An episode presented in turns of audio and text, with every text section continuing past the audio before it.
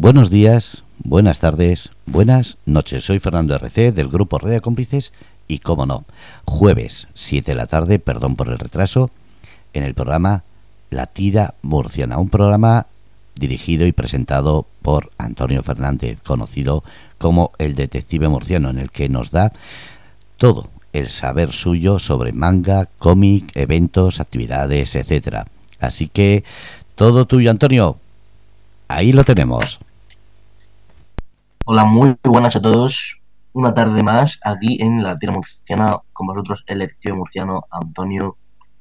Y vengo hoy preparado con un programa de un calibre más grande que el habitual. Y es que hoy nos vamos a dedicar a empezar a hablar, porque tenemos aquí para rato, de un autor, ¿vale? Un autor que es mi autor favorito de cómic, os lo aseguro ya de antemano. Mm, es considerado uno de los mejores o el mejor escritor de la historia, ¿vale? Del mundo del TVO. Y bueno, desde que empezó a trabajar ahí hasta, hasta el día de hoy, ¿no? Hasta el día de hoy ha seguido publicando, ¿no? Pues ha sido una persona vital. Y, yo creo que, sin duda alguna, los que leáis cómics, a lo mejor incluso ya sabéis de quién hablo, y ponen el título, ¿no? Tenemos hoy ni más ni menos que Alan Moore. Sí, escritor inglés archiconocido por sus obras de ciencia ficción, obras políticas, obras de bastante interés cultural, adaptadas numerosas ocasiones al cine, eh, aunque no le guste ninguna y sean todas las adaptaciones bastante malas, pero se han adaptado al final de todo. Bueno, tenemos aquí a Alan Moore. Bien, comencemos con la historia de Alan Moore. Alan Moore nace un 18 de noviembre de 1953 en Northampton, Inglaterra. Es un barrio pues, bastante humilde, ¿no? Un barrio industrial típico de esa época. Y él desde pequeño eh, consumía cómics de la edad de plata de Marvel, sobre todo de DC. Y diréis, ¿qué es la edad de plata? No, a lo mejor vamos a buscarlo porque concurre en un periodo concreto de tiempo, pero son básicamente los cómics eh, publicados entre 1956 y 1970 pues eso, pues esa etapa que tampoco es eh, la Marvel, abarca la Marvel más potente, ¿no? Pero realmente tira un poco más para atrás, ¿no? Los cómics antiguos de Superman, de Batman, cosas así. Es lo que realmente abarca. Flash. Eh, bueno, ahí entra eh, los Cuatro Fantásticos, los Vengadores, Spider-Man, todo hasta 1970, todo lo que se publicó con esos 15 años. Eso era lo que él consumía sobre todo, ¿no? Y bueno, uno de sus grandes fuertes ha sido el cómic de superhéroe, ¿no? La historia de su publicación es lo que más ha llamado la atención históricamente hablando. Pero bueno, el caso es que él, en el instituto, se dedica a vender LSD, ¿no? lo típico.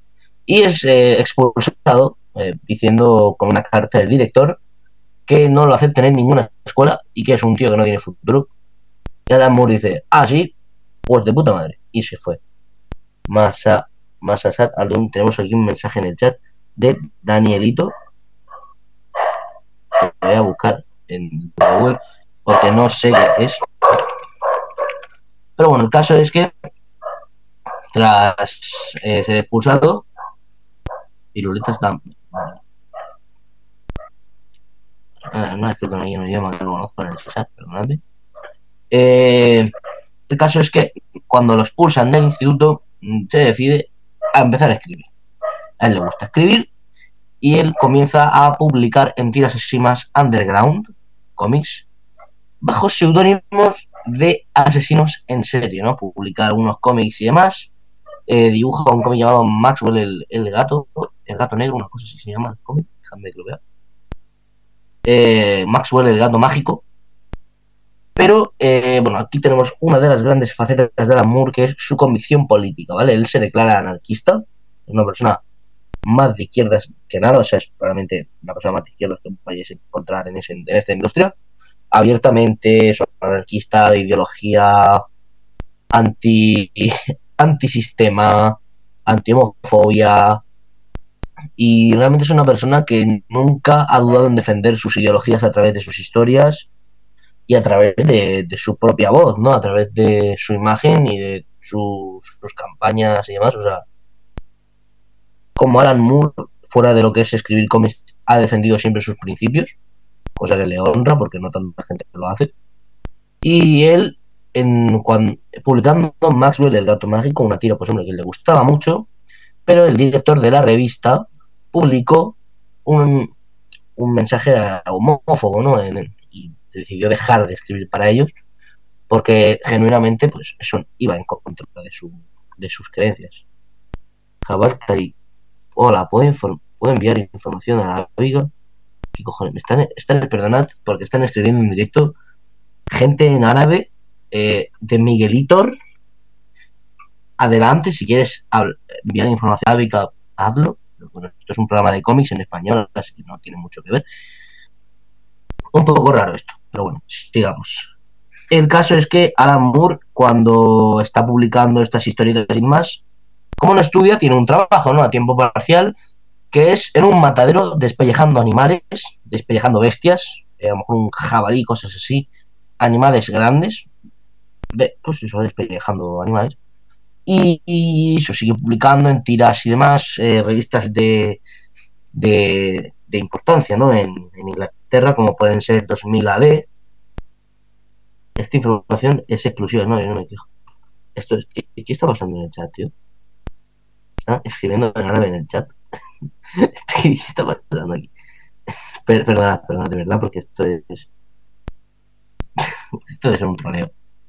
Esto, esto no me lo creo yo. Eh, bueno, en esta revista 2000 AD pues, se publican diferentes historietas así y demás, eh, para Marvel UK y para Warriors también publica, ¿no?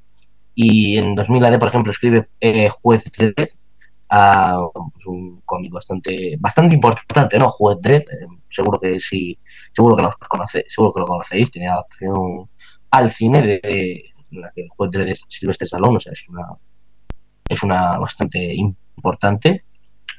Porque no sé qué me están poniendo por el chat. Madre mía, Dios mío. Están escribiendo cosas raras por el chat de Twitch, perdonad. Eh, voy a sacar a la canción que llama, llama Modern Warfare 2 y Synapsis. ¿Qué es este? Bueno, sigamos porque me, me, me estoy perdiendo. Me, está, me, están distrayendo, disculpad. Otra de las grandes publicaciones que hace en esa época Alan Moore es de Star Wars Weekly y Doctor Who Magazine cómics con los que conoce en, si no me Star Wars Weekly o en Doctor a David Lloyd. David Lloyd es el escritor eh, y dibujante, porque bueno, en este caso es dibujante, aunque luego le escribiría sus propias obras, el dibujante que más adelante le ayudaría con V de Vendetta. Eh, realmente, pues un cómic importante para él. Y bien, tenemos ya la primera obra de, de especial relevancia de la carrera de Alan Moore y es que él escribe una serie de 11 números de El Capitán Marvel, Capitán Britannia, mm, más adelante conocido como Capitán Marvel, y es que esta historia es muy importante en su carrera, puesto que es así mejor de sus primeras obras así de gran magnitud. Y, bueno, si a día de hoy la leéis, probablemente la disfrutéis muchísimo, porque es un cómic increíble, es extremadamente profundo, un análisis muy bueno, muy, muy interesante, que ya ha dejado un poco en ver cómo acabaría siendo su perspectiva con los superhéroes, su forma tan bonita, tan visualmente especial de narrar y de entender el diálogo y el cómic. O sea, es increíble. Eh, Capitán Marvel es un superhéroe eh, que en ese momento estaba muy olvidado en los años 50 y decidieron hacerle un reinicio, ¿no? Y cogieron como escritor a Alan Moore, ¿vale? Así que yo no voy a, no voy a contaros mucho de qué va este cómic porque no me lo he leído, hay que ser honesto, pero es un cómic que al que le tengo especial cariño. Yo, yo, o sea, cariño porque sé la relevancia que tiene. Y cuando pueda lo leeré, está editado en unos tres tomos en, de Planeta. Y tal vez incluso lo reseñe en un futuro. Pero es un cómic por lo que he estado investigando fascinante. Tengo de hecho el primer número en grapa eh, la grapa española, ¿no? De cuando salió en los 70 o por allí, o 80 cuando se publicaron en España hace unos 40, 45 años. Así que ya os digo que si lo encontráis para leer y demás, no os arrepentiréis. Es una gran lectura por lo que yo he estado ojeando. Y es que me estoy leyendo la Biblia. Madre mía,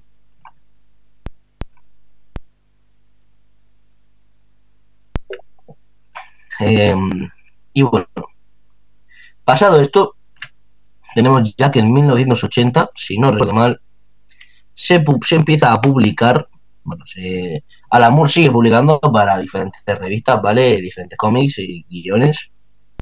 Y eh, eh, Alan Grant, un escritor bastante bueno, la verdad, eh, le, reconoce, ¿no? Reconoce su, su, trabajo y es que, bueno, Alan Moore es un escritor denso, ¿vale? Es un escritor muy detallista y muy, muy detallista, como digo.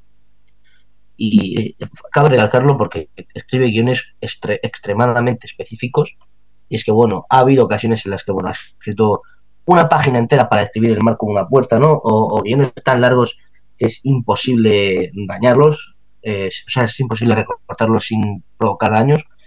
Y es que es muy bueno.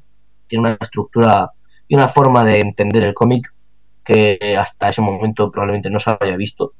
Al final viene de una ola de escritores ingleses que hubo en ese momento, ¿no? Como podría incluirse también Grant Morrison, autor del que no soy especial fan, la verdad, no me gustan en exceso sus cómics, pero no puedo negar que son muy buenos. Eh, por ejemplo, Batman Asilo Arkham o Superman, All Star Superman son, por ejemplo, dos grandes, grandísimos ejemplos de su obra, entre muchas otras que, bueno, ahora mismo no el caso de tratar. Y bueno, también tenemos ahí a Neil Gaiman, autor de eh, American Gods, de Sandman, o sea, Marvel 1602, historia, que se ha adaptado hace poco, la menciono por eso, se ha adaptado hace poco Marvel What If de Disney Plus. Y es un autor que es el autor de Coraline también, Neil Gaiman. Coraline, La Puerta Secreta, no sé si lo recordaréis, esa película, es una adaptación de su libro. Pues realmente eso es una, una oleada, podemos decir, de autores ingleses, ¿no? Pero en esa, en esa oleada, quizá el que más destaca, bueno, todos destacan realmente mucho, son, autores muy importantes, pero bueno, eh, para mí, el que más me gusta es Alamur de esos tres, aunque Neil Gaiman esté un poquito por debajo, no está muy por debajo porque es que es un autor que si no habéis leído deberíais leer. Deberíamos hablar de Neil Gaiman en otra ocasión, porque sepa darle de comer la parte, así que yo, yo lo digo ya. No sé, aquí veis que hay bastante información.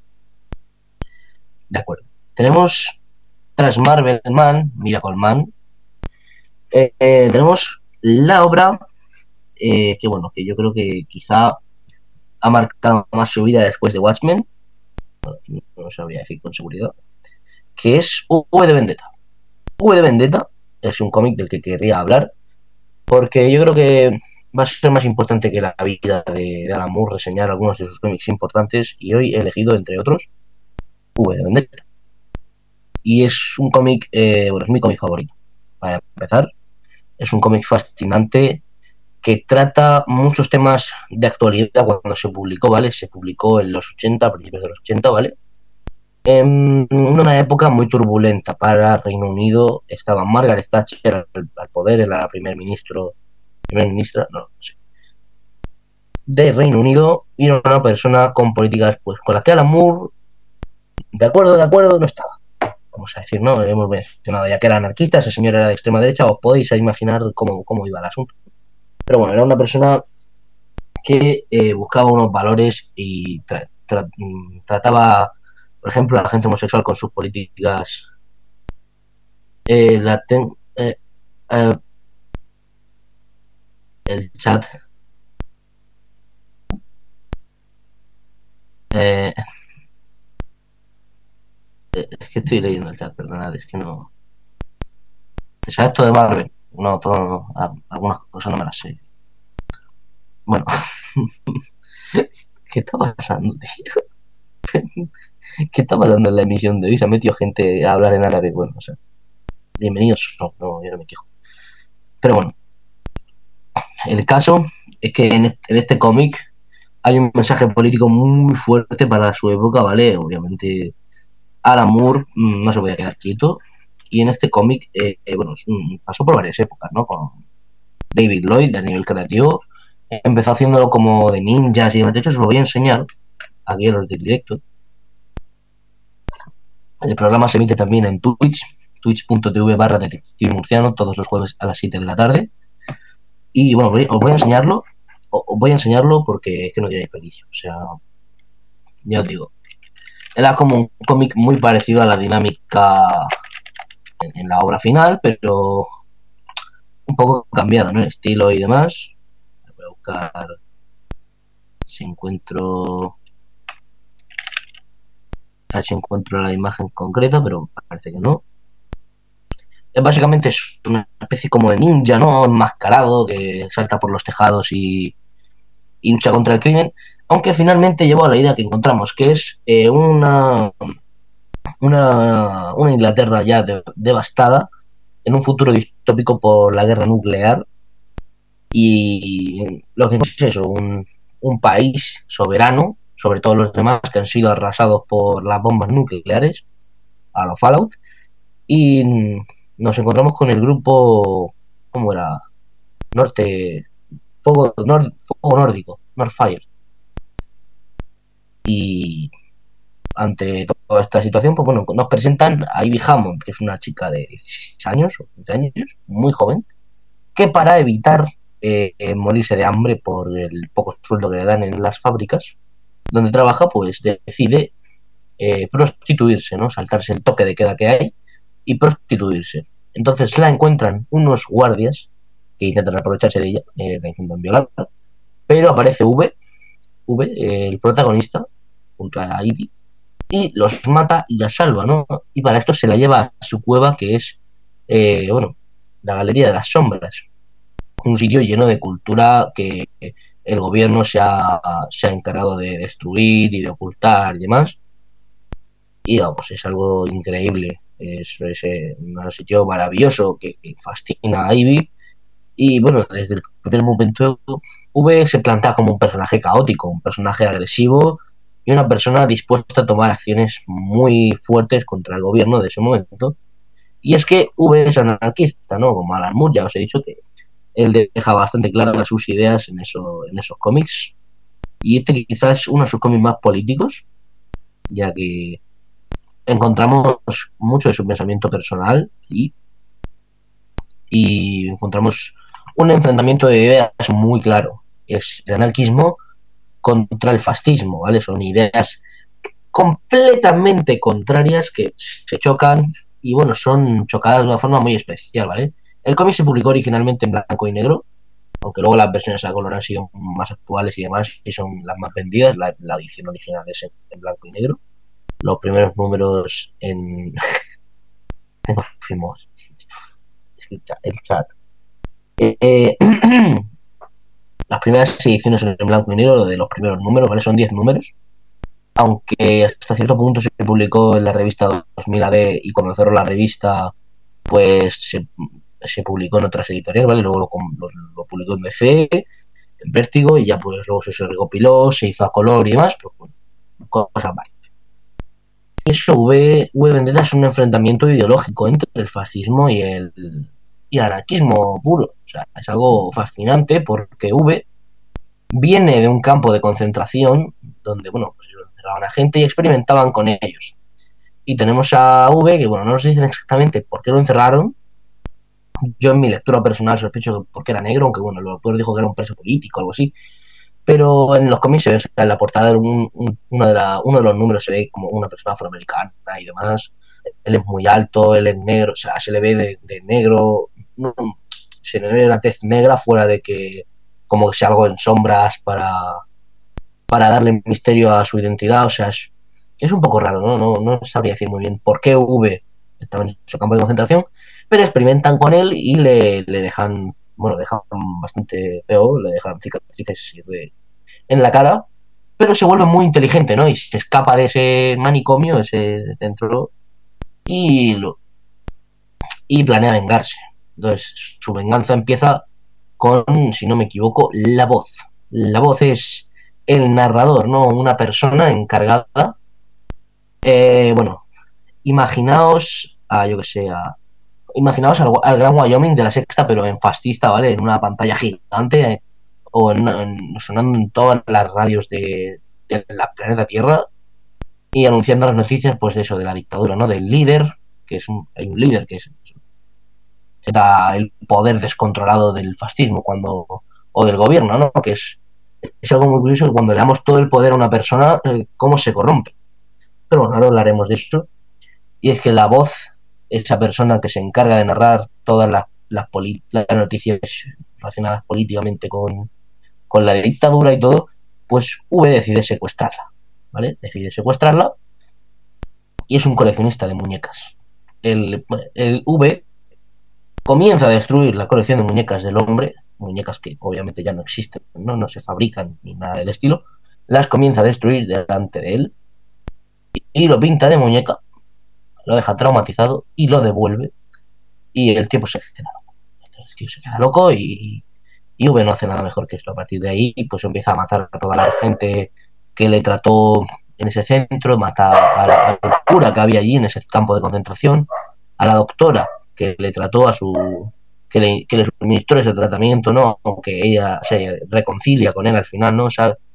Ella sabe en el fondo que, que lo hizo mal y se lo, lo reconoce, ¿no? V se entera porque lo escribe en sus diarios y la perdona. Y es que le entrega algo lo más valioso que tiene él, ¿no? Que es su identidad, porque él se quita la máscara ante ella. Es la única persona ante la que se quita la máscara. No se la quita ante nadie, ante amigo, enemigo, nada. Para nada. Solo se la quita con ella. Y ella le dice, eres bello, eres precioso. Y la mata. Esto sale en la película, por ejemplo. La película no me gusta mucho, pero la película sale. Y realmente, resumiendo, esta venganza, matando a todas las personas que le trataron, la relación con Ivy, a la que le pide ayuda, ¿no? Para llevar a cabo estos planes de, de destrucción del gobierno, pues es realmente fascinante porque es eh, una especie como de dominó, ¿no? Se representa como un dominó, pero es ir colocando pieza a pieza, eh, moviendo a las personas como títeres, manipulando a todo el mundo, moviéndose a su antojo por la ciudad, trabajando con, diferentes recursos, información que tiene de todo el mundo, con los trapos sucios, ¿no? Al final manipula a todas las personas que necesita para cumplir su plan de destruir gobierno. Y es que, por ejemplo, tenemos, ¿vale? A Rosemary. Rosemary es la mujer de uno de los policías eh, que mata a V, ¿vale? Y ella, cuando se ve sin. Eh, se ve sin su marido, debe buscar a alguien con quien trabajar, ¿no? O, bueno, alguien con, de quien vivir y se hace eh, un poco amante de una de las personas que trabajaba con la voz, ¿no? O sea, tenemos ahí los ojos, que la policía, los oídos, la voz, la nariz y demás. El dedo, también que eso es un poco la policía. Y ella se, se, se, un poco se engancha económicamente de él para poder vivir, ¿no? Sin, sin su marido no tiene sustento. V mata a ese hombre también y la mujer se ve abogada a la prostitución. Entonces la mujer se ve sin dinero, sin nada que hacer. Y al final eh, lo que hace la mujer es, spoiler, rebelarse y comprar un arma y matar al líder porque lo culpa de todos los problemas de su vida. Y esto beneficia a V y esto V lo hace a propósito para, para conseguir su objetivo porque es, habla mucho de la doble moral de estos personajes. Y es que nos muestran ambas ideologías, tanto el fascismo como el anarquismo, de forma, de forma bien calculada, de forma bien matizada, no se decanta por una ni por otra por el mero hecho de que el autor piense de una forma o de otra, la muestra como son, y de hecho para esto es el blanco y negro. Originalmente el blanco y negro se pensó para que realmente el estilo de dibujo un poco marcara ese estilo como gris, ¿no? Es un noir, de que nadie tiene de frente mala que la, que la podemos acabar viendo como buena y a V nos cuesta verlo a veces, a veces como alguien bueno, porque lo único que hace es matar y destruir cosas, ¿no? Entonces es complicado definir una moral clara. Y eso es, eso es algo que caracteriza mucho a, a Alan Moore en sus historias.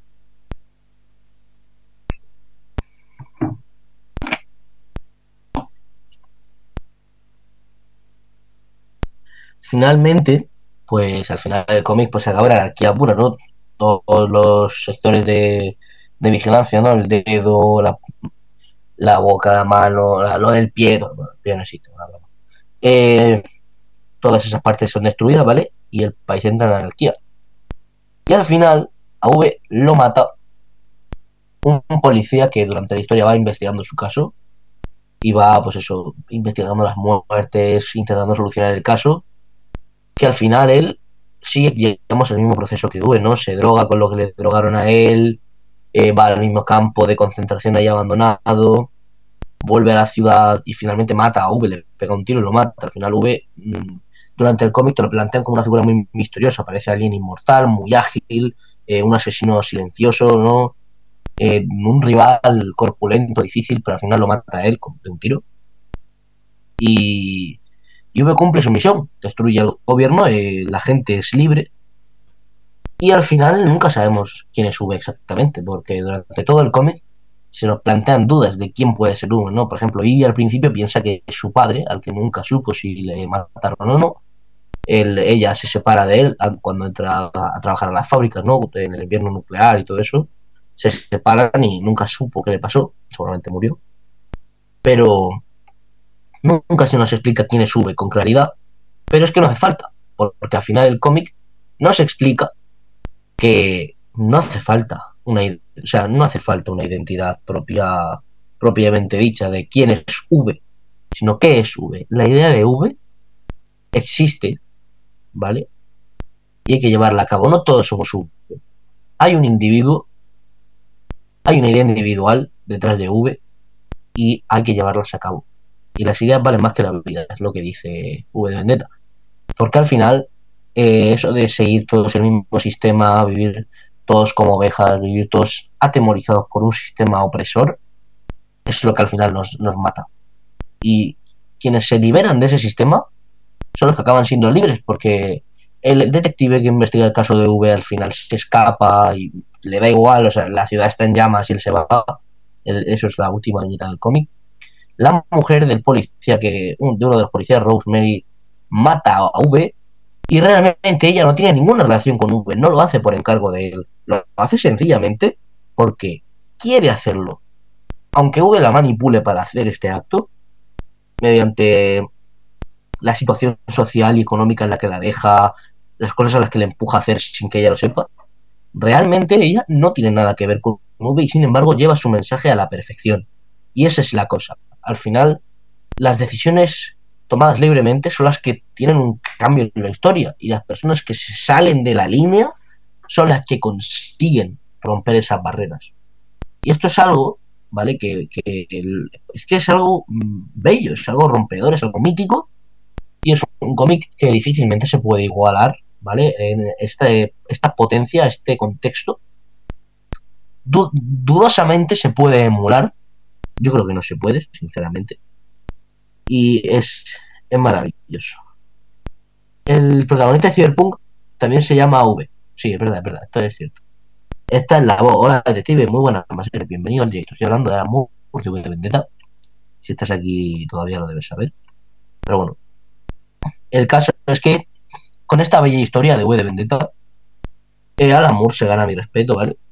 David Lloyd también, ¿vale? David Lloyd tiene también cómics como Kickback. A día de hoy tiene cómics publica, si no me equivoco, en una web.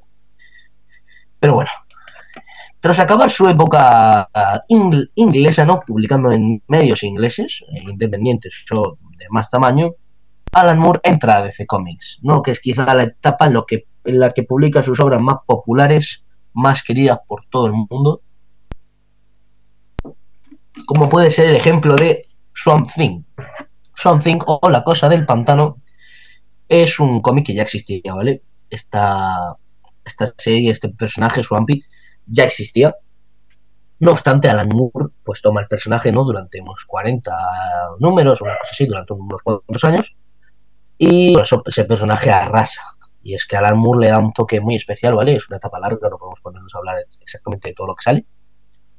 Pero es un es un, un personaje que trata con mucho y es que le da una potencia muy ambientalista, ¿no? Muy en favor del medio ambiente. Y es que al principio Alan Moore se, eh, bueno, revoluciona el, origen del personaje, ya que al principio la cosa del pantano era una persona que se había transformado como una especie de hombre planta, ¿no? Pero lo que hace Alan Moore es básicamente hacer lo contrario y es poner como una especie de hombre planta que no es un hombre, es una planta realmente y esto es algo de lo que va él redescubriendo ¿no? y demás. Pero ahí es un mensaje de a favor de la naturaleza y de la preservación de las especies eh, muy, muy bonito, la verdad. Y Alan Moore en estas historietas de la cosa del pantano crea un personaje muy importante y muy mítico, ¿vale? De esta historia de DC de los años 80, que es John Constantine. John Constantine es un mago, ¿vale? Es eh, un hombre de clase obrera, ¿vale? Un mago que se dedica a cazar demonios, ¿vale? Y es un personaje fascinante, es, increíble, engaña a todo el mundo, hace trucos con todo el mundo, eh, engaña al mismo diablo en muchas, en varias ocasiones, y lo crean en esta, en esta historieta, ¿no? Y es un personaje que más adelante se usaría para Hellblazer, ¿no? La historia de Hellblazer, que son muchísimos arcos vivos de muchos autores, unos cómics, mm, no sé si revolucionarios, pero sin duda fascinantes, unas historias, un dibujo, una cosa un experimento maravilloso. Eh, durante todos esos años que duró esa etapa, 400 o 300 números, no exagero, vale, es una cosa increíble. Eh, se basó Alan Moore en el cantante eh, de Sting, de, de Police, ¿vale? Para, para, dibujarlo, ¿no? A nivel, pues eso, este, de, de, cara y demás. Y ahí estuvo, ¿no?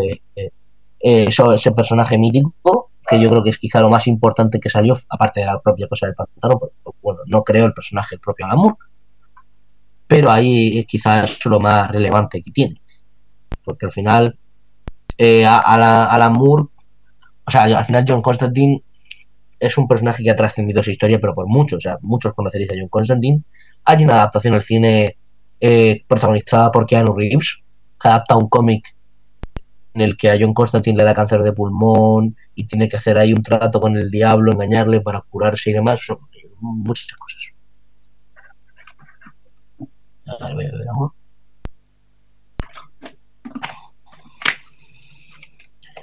Em, vale, en 1985 se publica el cómic de Superman para el hombre que lo tiene todo. Y es algo muy bonito, como, como reitero, porque también incluye qué le pasó al hombre del mañana. Estos dos cómics son fascinantes. Porque para el hombre que lo tiene todo, trata sobre eh, que es el cumpleaños de Superman y bueno, tanto Batman como Robin y Wonder Woman van a felicitarle ¿no? a la fortaleza de la soledad, pero resulta que un supervillano le ha enviado un regalo trampa. Y es que le han enviado una especie de planta alienígena que se engancha a Superman con una especie de relación huésped-parásito y comienza a provocarle alucinaciones, ¿no? Entra en su cerebro y le hace alucinar con lo que él más desea en el mundo, una, especie como de alucinación edulcorada para que él como que siga ahí dentro y no sea capaz de liberarse.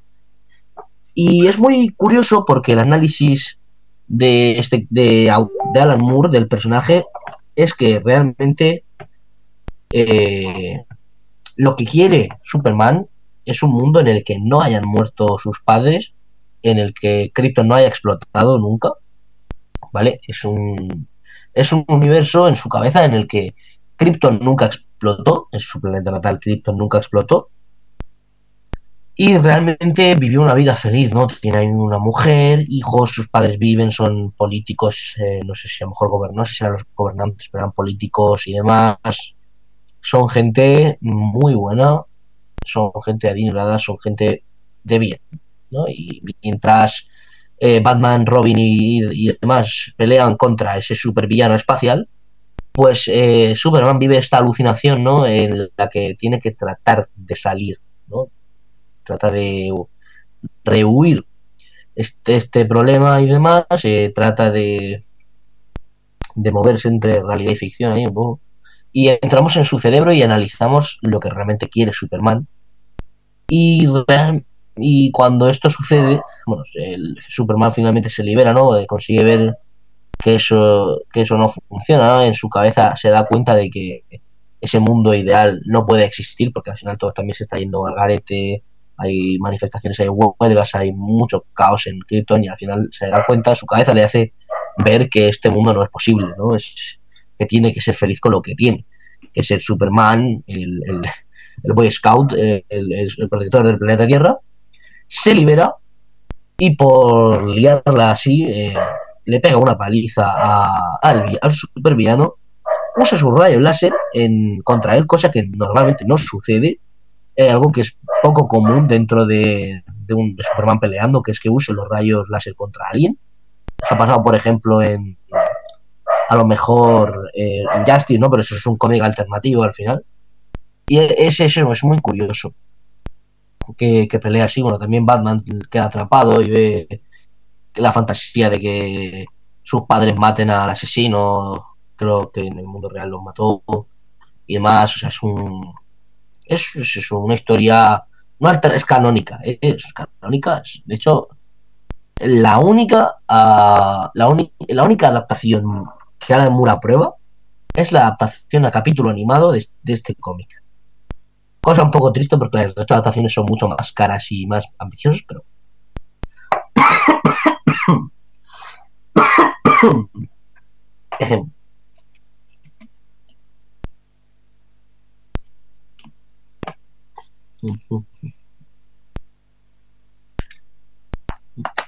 La segunda parte de este cómic se trata de qué, qué, sucedió con el hombre del mañana, que es otro especial que le encargaron a Alan para cerrar la historia de Superman, ¿vale? Era como una especie de cierre definitivo.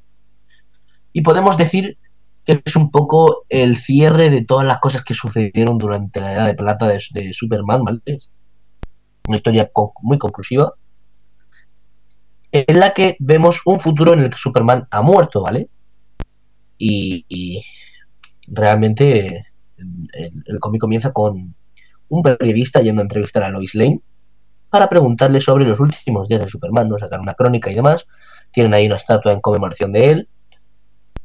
Y Lois Lane cuenta que comenzó como una especie de día del juicio final para Superman, en el que empezaron a llegar un montón de, de supervillanos de toda la historia, ¿no? De, de toda la historia de, de, de Superman, gente de, otros planetas alienígenas, eh, bueno, Bray, Brainiac, Lex Luthor, eh, un montón de gente que ha peleado con él a lo largo de todos los años, pues eso, desde los años 50 y demás hasta, hasta ese momento.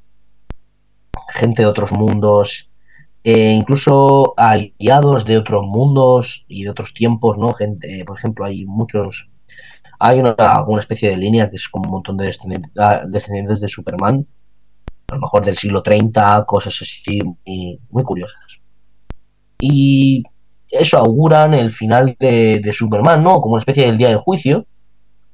Y cuentan que hay una gran batalla final, que incluso aparece eh, Supergirl, ¿vale? Que Supergirl muere en Crisis en Tierras Infinitas.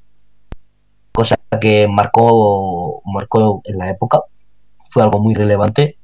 Y que volviera a aparecer Supergirl en este cómic sin saber ella que iba a morir, porque era un, una viajera del tiempo en este caso pues también marca mucho Superman, tiene también a su perro Crypto, ¿no? Crypto, que es, el perrete, lo amo a Crypto.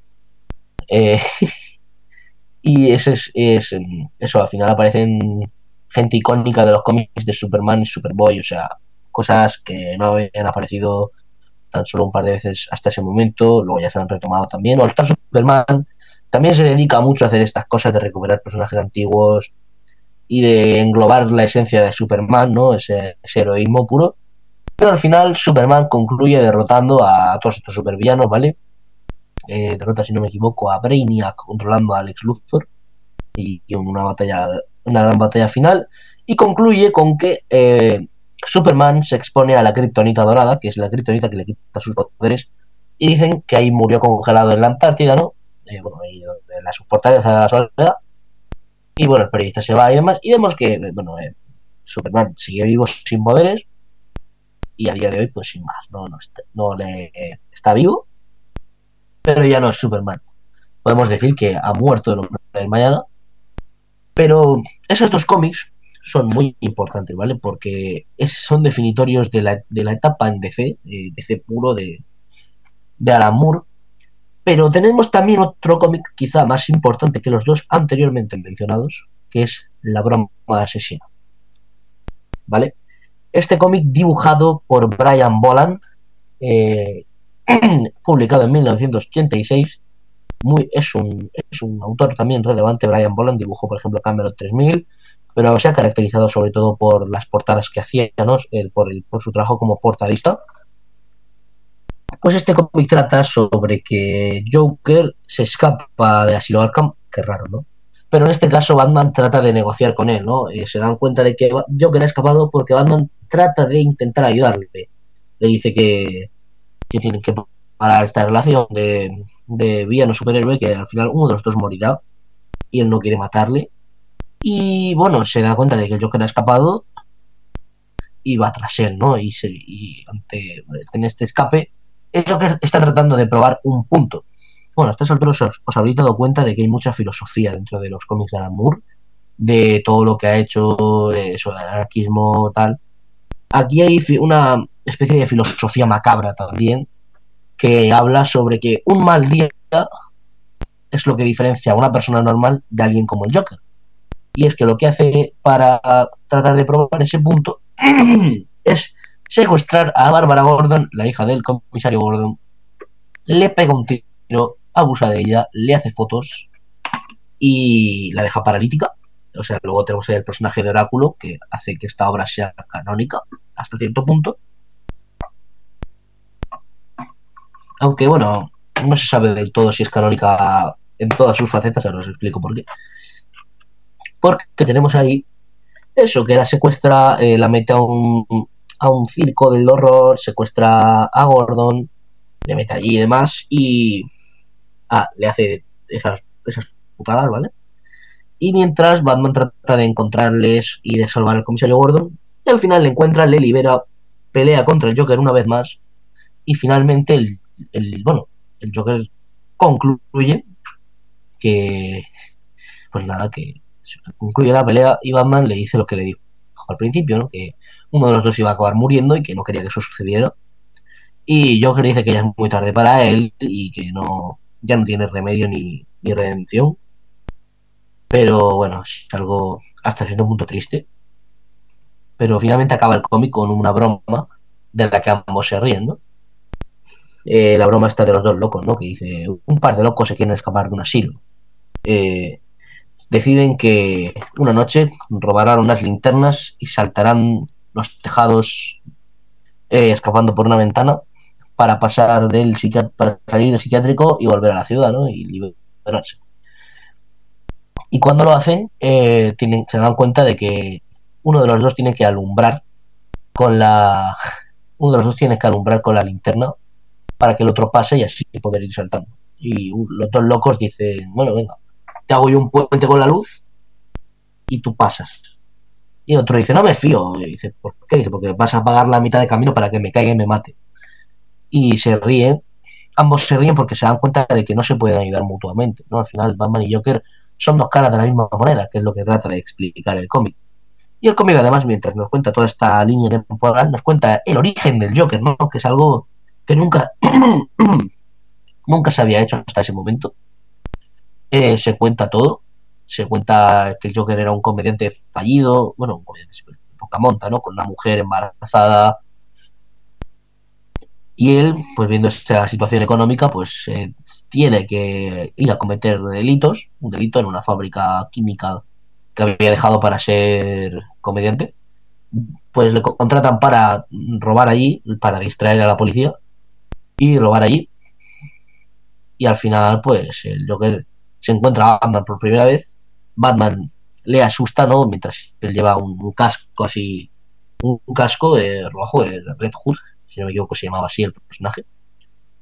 Y, y Batman, pues, eh, derrota, bueno, derrota al Joker, Un poco le, le tira un tanque de ácido mientras los otros que estaban robando son asesinados por la policía.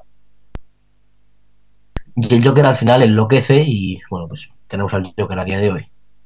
Y este cómic es, yo creo que fascinante por eso, porque nos cuenta el origen del Joker y porque al final nos plantea la situación que resume a, a donde el Joker, y es que ninguno se puede ayudar al otro. Y es, a ver, esto es algo hasta cierto punto obvio, pero esto pensad que se publicó hace, va a hacer 40 años. es un cómic que rompió mucho, gustó mucho y que dice a Moore que es quizás de sus peores cómics Pero vamos, es verdad que está sobrevalorado y que cada año, para que Alan Moore no recupere los derechos de autor, que eso hablaremos en otro momento, eh, cuando hablemos de Watchmen, eh, yo creo que hablaremos de este tema, pero Alan Moore, eh, para que no recupere los derechos, todos los años reeditan o cada ciertos meses reeditan La broma asesina, reeditan todos sus cómics, para que no vea un duro, básicamente, de los derechos. Y pues eso, ahí estaría. Ya después de eso, después de, de, este- de esta grapa de 64 páginas, que al principio va a ser mucho más violenta, de hecho hay coleccionistas o un coleccionista en concreto que tiene unas dos o tres páginas de descarte que al final no se publicaron, que eran pues eso, escenas mucho más explícitas de cómo iba a ser la tortura bárbara y demás. Bueno, mm, el abuso sexual iba a ser mucho más palpable, ¿no? Y se veía bastante más. Eh, bueno, y ahí está, ¿no? Esta es un poco quizá la etapa antes de Watchmen de Alan Moore. No voy a hablar más, no voy a profundizar más, porque creo que por hoy está bien. Bueno, eh, a ver, Fernando, ¿me oyes?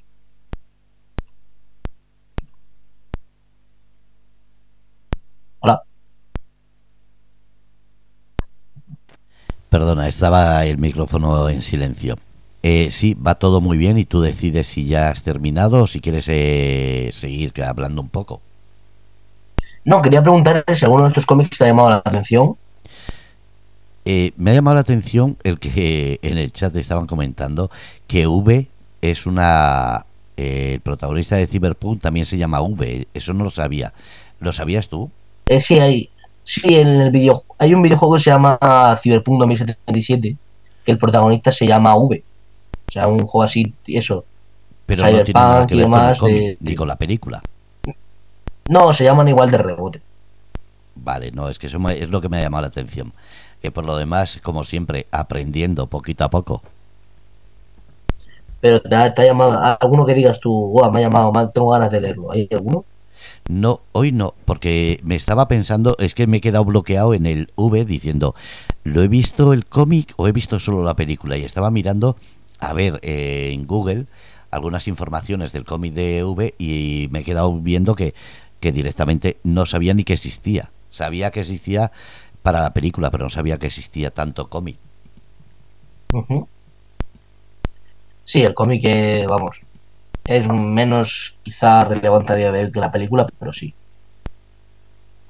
¿Tú qué sabes del cómic? Eh, la película está basada en ese cómic y ves eh, una fidelidad o al revés, se han extralimitado. Eh, no es que se hayan extralimitado, es que se han sobrelimitado, ¿vale? Han masticado la historia, la han simplificado, han quitado personajes, se han inventado otros, han cambiado la ideología política de los protagonistas y los antagonistas y han dicho, vamos a vender la peli como que es eh, igual del, que el cómic, pero no, no lo es. Realmente pues, es mucho más Un simple. poquito mirando la De hecho, actualidad, lo- ¿no? En aquel momento. Sí. Eh, sí, dijeron, eran, ¿sabes quién la, la escribió los hermanos Wachowski, los de Matrix? Que también escribieron películas tan buenas como Speed Racer o El destino de Júpiter, que también adaptó un cómic. Vaya basura de películas, todas las que han hecho. O sea, aparte de Matrix, todas son basura. Yo lo siento, son malas. Y esta en concreto la escribieron pensando en el gobierno de Bush, cuando claramente ese no es el gobierno, se basa. Uf, que no, no puedo, no puedo. Has dicho algo sobre 1984. Eh, bueno, a ver, también se basa en eso en parte, pero es también, sobre todo en la política de Margaret Thatcher. Eh, y realmente es que al final, si lo simplificas tanto, es que te cargas el cómic. Es decir, han hecho lo que han querido con él. Eh, esencialmente sí, han hecho lo que han querido con todos los cómics de Alan Moore, ¿vale? Eh, la primera adaptación de Alan Moore fue La Liga de los Hombres Extraordinarios al cine en el año 2003. Eh, otra bazofia, ¿vale? Otra puta mierda de adaptación, ¿vale? Eh, a partir de ahí eh, de- dejaron de sacar a Alan Moore en los créditos a petición suya. O sea, Alan Moore solo sale en los créditos de La Liga de los Hombres Extraordinarios y luego solo sale el dibujante. O sea, la adaptación de Watchmen solo sale dibujado por Dave Gibbons, dibujado por tal. Eh, pero no sale él, porque le da vergüenza salir en todo eso. Y, y es bastante triste, la verdad, pero bueno. O sea, que adaptan así tan mal a esos cómics, tan míticos. Pero bueno, es lo que hay. hicieron básicamente lo que les dio la gana.